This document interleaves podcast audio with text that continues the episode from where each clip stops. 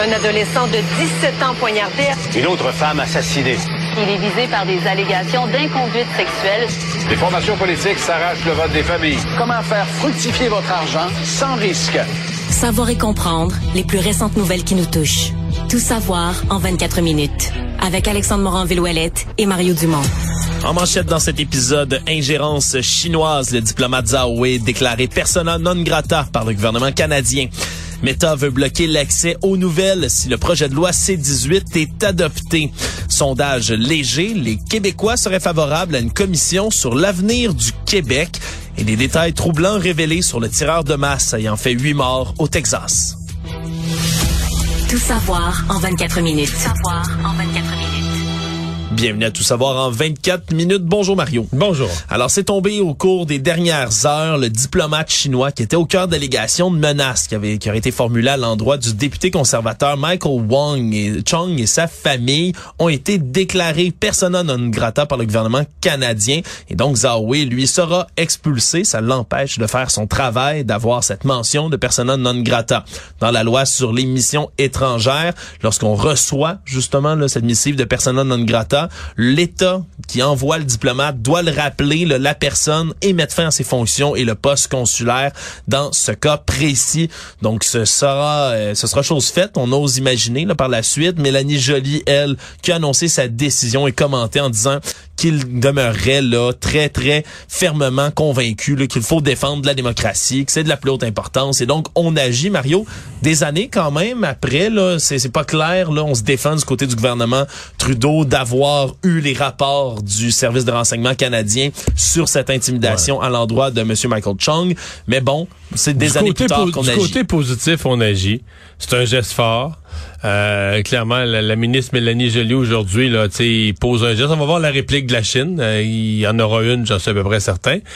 Du côté négatif, c'est certain qu'il y a un côté où tu dis, ouais, est-ce qu'on réagit à l'ingérence de la Chine, à l'intimidation de la Chine sur un député, ou on réagit à la médiatisation, tu comprends? Oui, du dossier. Euh, du dossier. Euh, parce que il semble bien qu'au niveau des services de renseignement, que le gouvernement canadien avait des indications que ces choses-là avaient eu lieu. Et c'est là, on semble avoir commencé à les prendre au sérieux, euh, étudier des, des gestes ou des répliques possibles à partir du moment où ça s'est retrouvé dans le public. Ça, c'est toujours un peu décevant quand tu l'impression que puis ça nous arrive dans les médias, des fois, là, on a, je sais pas, mais quelqu'un est pas capable d'avoir son rendez-vous quelque part dans un ministère ou dans le réseau de la santé. Puis là, on, soulève le dossier. On en parle, on en parle dans les médias, on en fait un scandale. Regardez, cette personne-là avait droit, la loi est claire, voilà.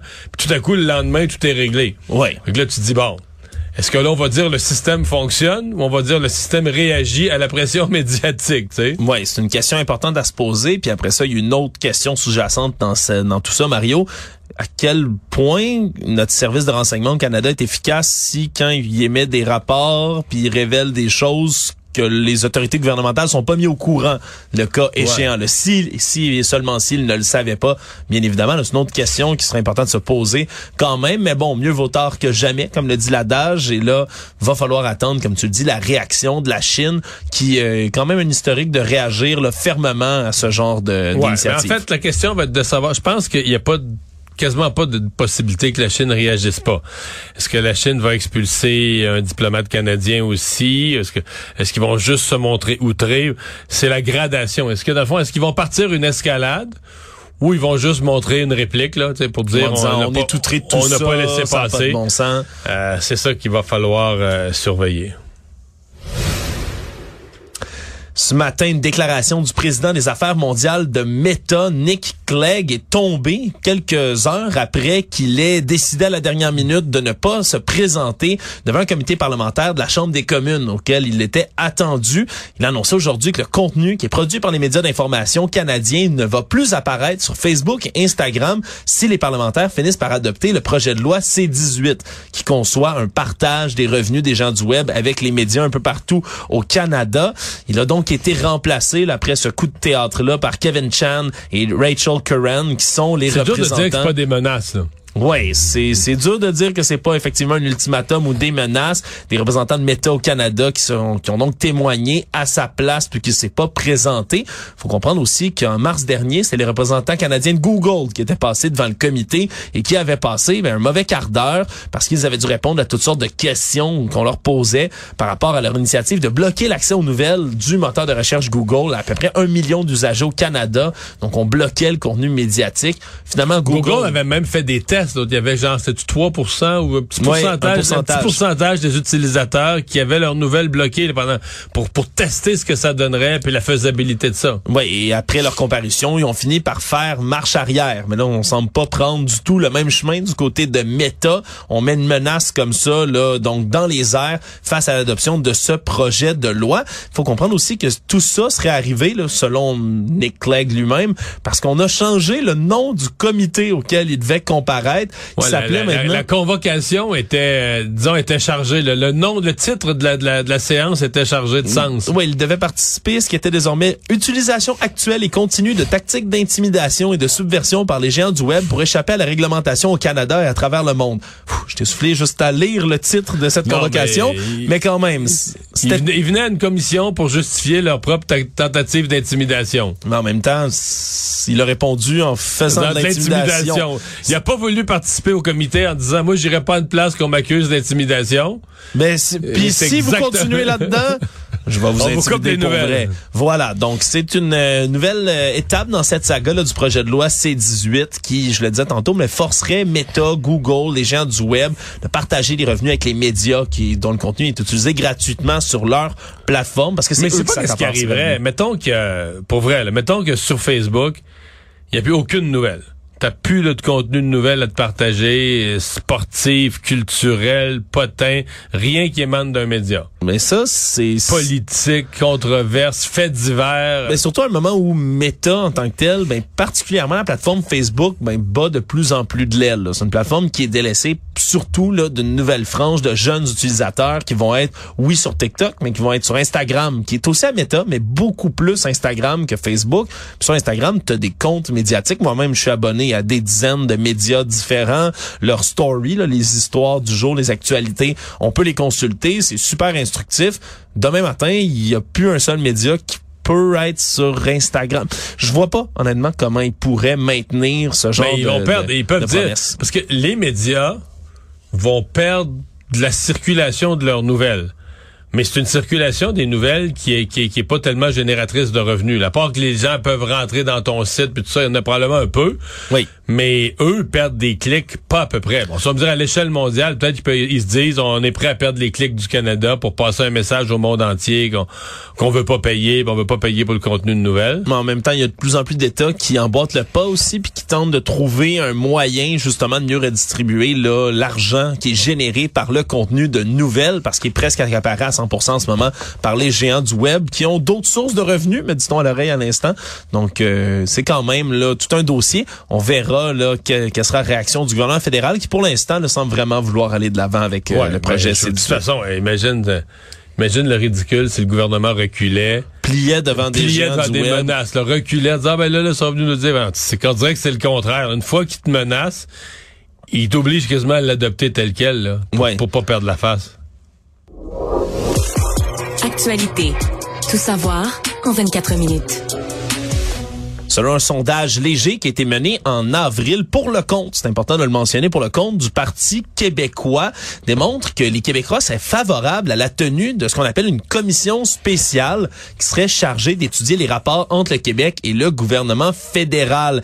Proposition là, dans le sondage léger qui a reçu l'appui de 56% des Québécois, 27% sont contre et 10 euh, 18% des gens ne se sont pas prononcés. Si on va chez les francophones, maintenant Mario, on monte à 64 d'appui à cette fameuse commission spéciale. Tout ça, ça sort pas de nulle part du côté du Parti québécois.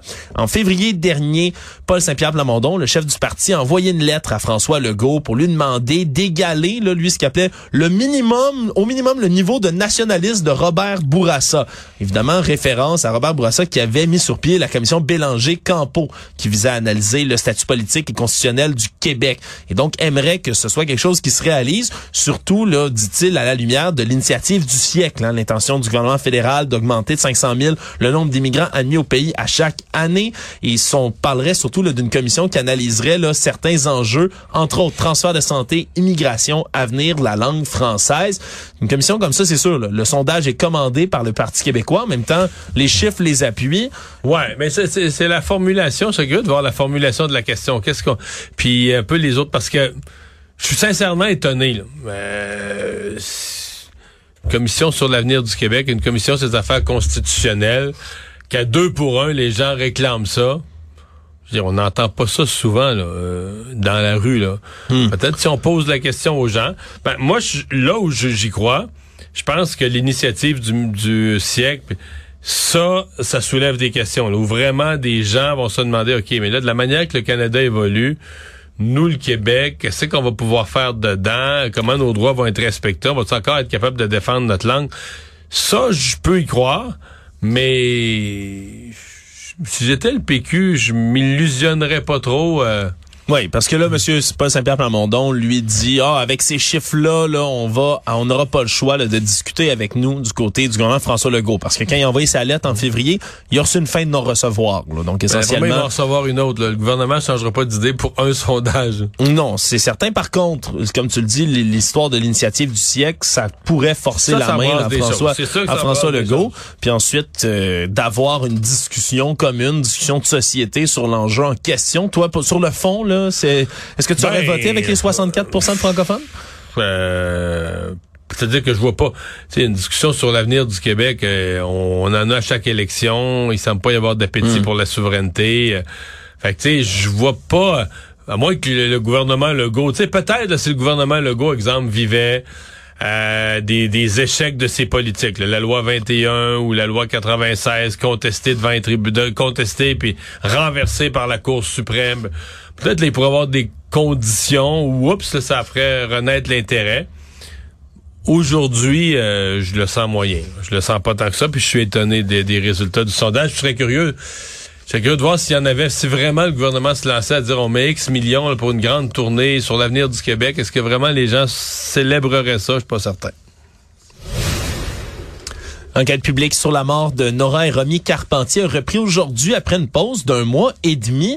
Pause qui a été forcée. on comprendra que c'était pas du tout à l'horaire de cette commission d'enquête publique parce qu'on a remis en doute le statut d'un expert témoin qui devait témoigner là, contre des officiers de la Sûreté du Québec ou du moins témoigner là, lui de certaines lacunes qu'il observait. La SQ, le syndicat des agents de la SQ, ils étaient quelques-uns à dire ce gars-là il est biaisé. Il a déjà son point de vue est déjà connu. Oui, parce que ça avait surpris un peu tout le monde là, au mois de mars lorsque c'est arrivé l'avocat de la Sûreté du Québec, comme tu le dis, là, qui avait contesté des points en preuve du témoignage du retraité de la Sûreté du Québec, Alain Croteau, qui est lui un spécialiste de la recherche terrain. C'est parce qu'il a participé au reportage de l'émission Enquête sur le cas Carpentier, justement. Et ce qu'on lui reprochait, c'est de pas être impartial à cause de sa participation à ce documentaire-là.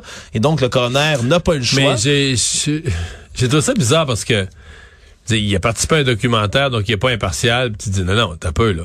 Il a participé à un, documentaire, donc tu connais à l'avance sa position parce qu'il a déjà dit publiquement. Mais je veux dire, euh, je sais pas, moi, mettons que je te demande à toi, Alexandre, de juger une situation, là. Oui. Puis demain, tu m'arrives, tu me la juges. Bon. Puis le surlendemain, tu fais une conférence de presse. Est-ce qu'à la conférence de presse, je veux dire, il est pas impartial, moi je l'ai su hier qu'il était contre ou qu'il était pour. C'est effectivement bizarre. Pour moi, c'est vraiment ça. Il était là à une émission de télé où on lui a posé la question. Il a donné son point de vue. Donc après coup, tu te dis ah mais le gars il est pas neutre. Non, il est pas neutre. Il, ne demande pas d'être neutre, on lui demande son point de vue. Puis c'est pas parce qu'il l'a déjà dit dans un média son point de vue que le point de vue est devenu invalide. Tu sais, si tu veux prouver un biais, tu dois trouver un biais d'analyse que dans son analyse, euh, dans son analyse, il déteste tel groupe, il a déjà écrit qu'elle est tout. Mettons, si le gars avait déjà écrit dans une lettre ouverte, moi je vais tout faire pour détruire la santé du Québec. Oui. Là, on pourrait dire, ok, c'est quelqu'un qui est biaisé, euh, il y, a, y, a, y, y, a, une dague contre la santé du Québec, qui est pas objectif. Mais qui témoigne comme expert. Puis alors qu'on n'a aucune preuve de sa non-objectivité. Puis le fait qu'il l'ait dit à un média un, mois avant, ben non, mais C'est juste qu'il l'a dit avant. Tu peux dire la même chose quatre fois de suite. Tu peux faire un jugement très objectif, le dire dans une conférence, une entrevue dans un média, puis, après ça le dire dans une commission d'enquête publique, puis ils vont te poser plus de questions, peut-être plus en détail, plus d'analyse, mais si t'es compétent, t'as fait une analyse juste, profonde, rigoureuse, c'est pas ça, c'est pas ça être biaisé. C'est pas ça un biais. C'est juste que tu, c'est, parler plusieurs fois de la même chose, ça prouve pas un biais. C'est certain que si tu l'as déjà entendu le reportage d'enquête, tu peux dire, ah ben moi, je m'attends, je sais déjà ce qu'il va dire. Ah ouais, ça c'est une autre affaire. Tu le sais, on le sait déjà. Pour, il y a un petit bout, pose des questions plus profondes, va plus loin, contre-interroge-le mais c'est pas un biais de l'avoir. En tout cas, moi, moi, je me trompe. Pour moi, c'est pas un biais que de l'avoir déjà dit dans le passé. Mais le coroner t'a donné raison, Mario. c'est pour ça, évidemment, qu'on est revenu à l'horaire établi. Mais le coroner avait pas le choix quand même de suspendre tout ça, long, hein, Le coroner a réfléchi six semaines. Ouais, ben il faut, faut comprendre là-dedans, il y a des, des les deux parties qui viennent parler de de leur point de vue sur la chose. Donc on connaît pas exactement la longueur que ces procédures-là ont, ont pris, mais jusqu'ici, donc on reprend l'horaire établi et lui, dans son rapport, puis c'est ce qu'il expliquait aujourd'hui, ben il a parlé des opérations de recherche. Il critique vraiment de son ancienne organisation, comme on pouvait s'y attendre. Il a dit entre autres qu'on a perdu l'équivalent d'une journée de travail lors des recherches le terrain des jeunes le fillettes Nora et Romy, qui je rappelle ont été tués par leur père Martin Carpentier. On avait trouvé une trace de pas d'une des fillettes, mais on a décidé de déplacer les recherches pour aller explorer une nouvelle piste, pour pas se concentrer sur celle-là à laquelle on est revenu par la suite. Bref, on aurait perdu un temps précieux dans cette affaire. Et là, ben, l'enquête publique, elle reprend. Maintenant, on va entendre aussi Gérald Mallette, qui est un spécialiste de recherche, lui retraité de la police provinciale de l'Ontario. Le psychiatre Alain Lesage, lui, va venir compléter cette liste. Et par la suite, on va se terminer sur le volet représentation. Donc, on va entendre les parties un peu euh, à une dernière déclaration. Puis par la suite, c'est la mère des deux fillettes, Amélie Lemieux, qui, elle, va revenir pour un dernier témoignage, ce qui va venir clore là, cette enquête jusqu'à ce qu'on ait le rapport du coroner. Tout savoir en 24 minutes. Drôle d'histoire judiciaire, Mario, un homme qui est accusé d'avoir bousculé mortellement un aîné de 92 ans. Procès d'Abraham Leblanc, 39 ans, qui s'est ouvert là, ce matin au palais de justice de Saint-Hyacinthe. Des faits qui remontent au 26 octobre 2019. Il fait face en ce moment à une accusation d'homicide involontaire. Ce jour-là, son voisin Lionel Martineau, un homme de 92 ans, approche, euh, fait marcher son chien sur la rue et là passe devant la résidence de Monsieur Leblanc. Se serait introduit sur son avec le chien. Et là, ce qu'on pouvait entendre aujourd'hui, puis qui était déposé en preuve, c'est les enregistrements audio de la répartitrice du 911 qui parle avec Monsieur Leblanc, qui lui lui dit, mais je lui ai seulement demandé de reculer parce qu'il y avait un jeune enfant avec moi, continue à avancer sur mon terrain. J'ai voulu le tasser pour dire dégage de mon terrain. Et à ce moment-là, ben l'homme de 92 ans serait tombé, cogné la tête et saignerait abondamment par la suite. Et là, il aurait continué à parler avec la répartitrice, mais durant son transfert en ambulance, ben l'état de santé de Lionel Martineau se serait dégradé, il serait finalement décédé. Et là, on a entendu aujourd'hui, comme je dis, l'appel au 911. C'est un procès qui doit se poursuivre sur plusieurs semaines. On peut entendre, de ce qu'on comprend, Monsieur Leblanc lui-même l'accusé dans cette histoire-là, parler avec la répartitrice, donner des instructions pour tenter d'aider l'aîné qui venait de bousculer. C'est un drôle de cas justement d'un domicile involontaire, Mario, là, qui tombe aujourd'hui. Parce que y a rien qui indique, on sait pas, on n'a pas, on n'a pas d'image, on n'a pas de caméra de surveillance, à moins que ça arrive plus tard dans le procès, une preuve surprise, mais, mais tu sais ce qu'il a est-ce qu'il a poussé violemment? Et il semble pas s'être battu avec. Non, puis à date, on n'a que quelques images d'Abraham Leblanc qui a l'air quand même d'un homme costaud. Là. il a l'air bien euh, bien musclé, mais après ça, avec quelle force? C'est vraiment ça la question. Avec quelle force a-t-il poussé l'aîné pour qu'il tombe comme ça, se cogne la tête par la suite? C'est une bien drôle d'histoire comme ça. C'est vraiment l'intention criminelle qui va être à regarder derrière. Est-ce qu'il a vraiment voulu le blesser? Est-ce qu'il a voulu, comme il dit, le tasser de là? En même temps, Parce que lui avait un enfant, puis il voulait pas que le chien s'approche de l'enfant. C'est ce qu'il raconte, puis l'homme de 92 ans, lui, là, aurait eu des problèmes d'audition, des problèmes de vue, il est d'un âge avancé, il a perdu... Est-ce qu'il a perdu l'équilibre plus que reculé sous la force du coup. Mais il y a toutes sortes de questions qui vont être soulevées là, dans cette histoire-là. Bref, un procès qui s'est ouvert puis qui a même failli dérailler. Il y avait une erreur dans les procédures. C'était censé aller à une date beaucoup trop loin. Il y aurait eu un arrêt dans, dans les procédures. Bref, procès qui va être assez intéressant à suivre. Économie. Le fabricant québécois d'autobus Novabus a été choisi pour fournir 1229 nouveaux autobus électriques à neuf sociétés de transport en commun différents, ainsi qu'un organisme public de transport en commun au Québec. Et tout ça d'ici 2025 énorme contrat quand même hein, qui a été obtenu au terme d'un appel d'offres, environ 2 milliards de dollars. C'est ce qu'on estime là comme coût pour ce contrat. Je le disais, neuf sociétés de transport en commun d'un peu partout au Québec qui vont recevoir ces autobus-là.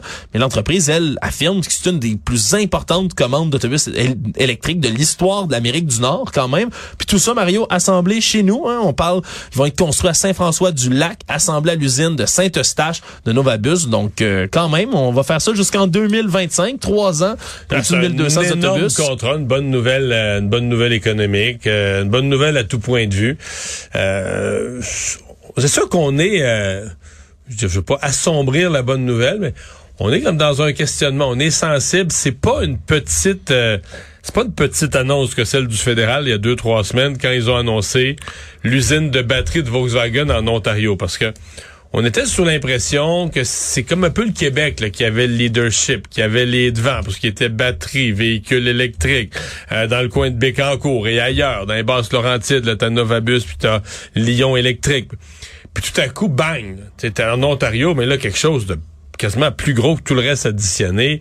Le fédéral qui y met des milliards, l'usine de batterie de Volkswagen. Et ça nous a un peu refroidi de dire, OK, mais dans le fond, dans le domaine automobile, est-ce que le hasard ou est-ce que le gouvernement fédéral fait que le gros va rester en Ontario? On se pose la question. Donc, c'est rassurant. En tout cas, je pense qu'on va être sensible à avoir des bonnes nouvelles sur le front des véhicules électriques en sachant que c'est de là que vient la, prochaine génération de croissance dans le transport. Le monde. Il y a toutes sortes de détails troublants qui sont dévoilés euh, au cours euh, depuis la fin de semaine, au cours de la journée, alors que les enquêteurs sont encore en train de chercher un motif à la fusillade de masse qui a eu lieu au Texas dans un centre commercial samedi. On parle de huit morts, au moins sept autres blessés dans le cas de Mauricio Garcia, cet homme de 33 ans qui lui-même a été abattu par un officier de police de la ville de Allen par la suite après la fusillade. Fusillade, Mario, ça fait de la peine à dire, mais classique. On a utilisé un AR-15, l'arme la plus utilisée dans les tueries de masse. L'homme avait des armes à profusion, on avait dans sa voiture, avait une veste par balle avec toutes sortes de paquets de munitions là, pour continuer son carnage. Et là, ben, on continue à trouver certaines certains éléments qui mènent à penser que c'est un homme qui aurait des liens avec euh, des mouvements d'extrémistes de droite, particulièrement néo-nazis. Et là, il y avait toutes sortes de doutes, hein, parce que vous entendez son nom, là, Mauricio Garcia, c'est un homme qui est d'origine latino-américaine. Et là, on a laissé flotter là, des, du côté de Marjorie Taylor Greene, par exemple, représentante euh, souvent conspirationniste aux États-Unis, qui elle a dit, ah, il y a l'air d'avoir des signes de gang, fait que c'est peut-être quelqu'un associé au cartel. Mais Mario, dans les dernières heures, toutes sortes de, personnes qui font de la recherche en extrémisme en ligne, entre autres, puis ont commencé à tirer toutes sortes d'images de ses comptes à lui sur divers réseaux sociaux d'extrême droite un peu plus obscurs. Je peux te garantir, Mario, que ça infirme pas mal ce que Madame Marjorie Taylor pouvait penser. Il a publié, l'homme en question, toutes sortes d'imageries nazies au fil des années, mais surtout a pris une selfie, un, un égo portrait de lui torse nu il y a une énorme croix gammée tatouée en haut du cœur, ah, puis le symbole SS aussi tatoué sur le bras. Donc, on y est permis de, de moins en moins de douter des allégeances néo-nazis de cet homme-là, ce qui prouve aussi que c'est une idéologie, non pas quelque chose avec lequel on est, hein, l'origine néo-nazie. On peut tomber dans l'extrémisme. Il a quand même trouvé un tatoueur pour faire ça. Oui, ça, aux États-Unis, Mario, il y a plus rien qui me surprend. Euh, il est pas le premier puis pas le dernier à avoir de l'iconographie comme ça. Quelqu'un, un ami, aurait pu lui faire s'il y a le moindrement des talents en tatouage. Mais vraiment, ça continue à pousser la thèse que ce serait un suprémaciste blanc. C'est quelque chose qui revient beaucoup dans les mouvements néo-nazis, ce qu'on appelle l'accélérationnisme, Mario. Des gens qui pensent que l'effondrement de la société est inévitable puis qui tentent de provoquer des chocs comme ça en tuant le plus de gens possible, en commettant des attentats. Évidemment, je me garde une petite gêne, j'enquête pas sur le dossier. Je sais pas si c'est de cela que ça relève, mais dans l'iconographie néo-nazie, c'est quelque chose qui revient malheureusement très très souvent. En terminant, Mario, le procès au civil contre Donald Trump à New York, parce que oui, il y a toutes sortes d'affaires qui, qui inculpent M. Trump à ce moment-ci. Surréaliste procès, il n'aura participé que de façon virtuelle, même Oh. pas avec des enregistrements. Avec des enregistrements, Mario, mais qui vont quand même laisser leur marque. Hein? Il est contre... euh, Ben, c'est procès- bizarre sur la forme et sur le fond, c'est mon avis. Ouais, c'est un procès pour diffamation et viol envoyé par Madame E. Jean Carroll qui l'accuse de l'avoir violé au milieu des années 90 dans une cabine d'essayage d'un grand magasin de luxe de New York. Et là, on a plaidoyé d'un côté comme de l'autre. Mais là, euh, ce qui est tombé vendredi dernier, c'est des vidéos justement de la comparution de Monsieur Trump face à l'avocate de Madame Carroll et qui a répété là plusieurs fois lui puis l'écrit sur les réseaux sociaux à qui mieux mieux. Il dit oh c'est même pas une femme qui est de mon genre. Je l'aurais pas violée c'est drôle de défense le problème, c'est quand on lui a présenté des images de Madame Jean Carroll dans une soirée avant leur rencontre présumée, mais il a confondu la plaignante avec son ex-femme, Marla. Il dit, oh, that's my ex-wife. Non, c'est, la femme qui vous accuse de viol, Monsieur Trump. Si, puis là, c'est rendu quelque chose qui est un élément central au terme de la poursuite. C'est, mais là, si vous la trouvez pas de votre goût, mais vous la confondez avec votre ex-femme, Qu'est-ce que c'est ça, Monsieur. Trump? Disons que c'est bien étrange et là, le verdict pourrait tomber plus tard cette semaine et on verrait à quel niveau de dommages et intérêts M. Trump devrait payer ou non, dépendamment de sa culpabilité. Résumer l'actualité en 24 minutes, c'est mission accomplie.